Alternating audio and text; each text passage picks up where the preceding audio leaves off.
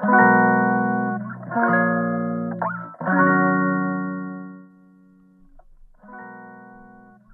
くだけで文字単価アップジャパソンです。この配信では1日10分間程度であなたの文字単価アップにつながる情報を配信しております。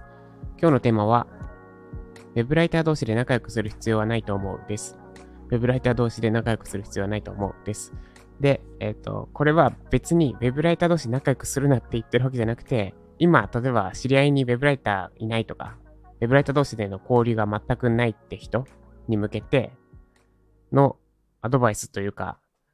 お伝えしたいというか、別にそれで問題ないですよっていう話です。なんでかなんですが、なんでかなんですがというよりは、理由としては、まあなんか仲良くなる人って、大体同じような状況の人の方が仲良くなりやすいじゃないですか。で、そうなった時に、同じぐらいのレベルの人たちで相談しても、なんかあんまり解決しないんじゃないかなっていうのがあって、で、これは別に、なんだ、えっと、上から目線で言ったわけじゃなくて、私の体験談ベースでですね。で、実際に体験談をお話しすると、ウェブライターじゃないんですが、ライティングハックスを買った時期、ウェブライターの勉強を始めた時期に同時に、ブログの、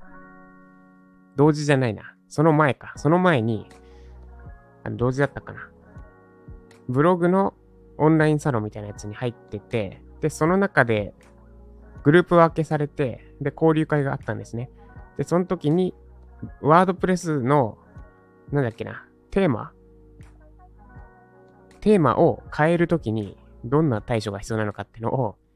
その同じぐらいのレベルの人たち同士で集まってたんですね。で、わでテーマを載せ替えたいんだけど、作業ってどんなの必要なんでしたっけって、どなたかがおっしゃってて、で、私、まあエンジニアだ、なので、結構深く話せたんですけど、話さなかったんですね。そこであんまり詳しい人っていう認定されちゃうと、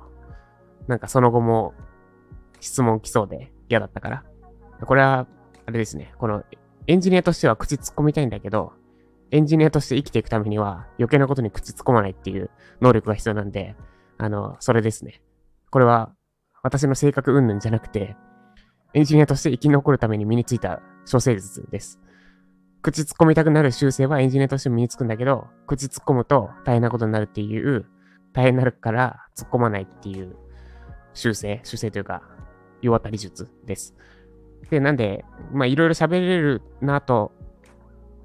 は思いつつ、傍観してたんですね。6人ぐらいのグループだったんですけど、で、他の人がわちゃわちゃいろいろ話してて、で、これなんか、まあ、ちょっとその時は私、上から僕、傍観してた気がするんですけど、なんかこれ素人同士で話も解決しないから、さっさと専門家に聞けばいいのになって思っちゃったんですね。専門家に聞くなり、なんかちゃんとしたもので調べるなり、みんな今ある知識だけで喋ってたんですよ。で、ってのが私も同じようなことやっちゃなって、外から見てて気づいて、外からというか中にいたけど、傍観者として見てて気づいて、で、あんまり同じレベルの人たちで話しても、なんか結構時間の無駄かもしれないなって自分自身の経験を振り返っても、その時、外から見てた体験を思っても気づきました。なんで、別に仲良くする必要ないと思います。で、仲良くしようとする必要はないってだけであって、なんか自然と多分勝手に仲良くなります。馬が合う人とかについては。で、それは別に仕事のためとか案件取るためとかじゃなくて、そういうのを乗り越えたもっと根本的なところ、気が合うとか、あ、この人と、なんだ、打算なしでこの人と仲良くなりたい。なりたいもちょっと違うかな。なんか自然と仲良くなっていくものだと思います。だから、もし今、ウェブライターの友達いないとか、と仲間作った方が、なんか、案件紹介してもらえたりして、あと情報もらえたりして有利なのかなとかって、ちょっと焦ってる方は、私からの断言としては、全然気にしなくていいです。です。で、おさらい、ちゃらっとおさらいすると、なんでかについては、えっ、と、同じレベルの人同士で話しても、大して解決にはならないからです。さっさと、より上のレイヤーって言ったらいいですかな。専門家に聞くか、もっとベテランの人に聞いた方が早いです。で、悩み別に解決しないのに、話し合ってるのって、なんだろうな、傷の舐め合いって言ったら言い過ぎですけど、まああんま意味ないです。で、まあ、もう一個反論としては、いやいや、ウェブライター孤独だから交流、交流、なんか人との交流の場として仲良くするの別にいいじゃないですかについてなんですが、まず別に仲良くするなとは言ってないんで仲良くして構いませんって言ったらおかしいですけど、仲良くするのはいいと、仲良くしてはいけませんとは言ってません。ってのと、別に交流の場はウェブライター同士じゃなくてもよくないですか？例えば私だったら息子とか妻とかと話すのだって交流の場だし、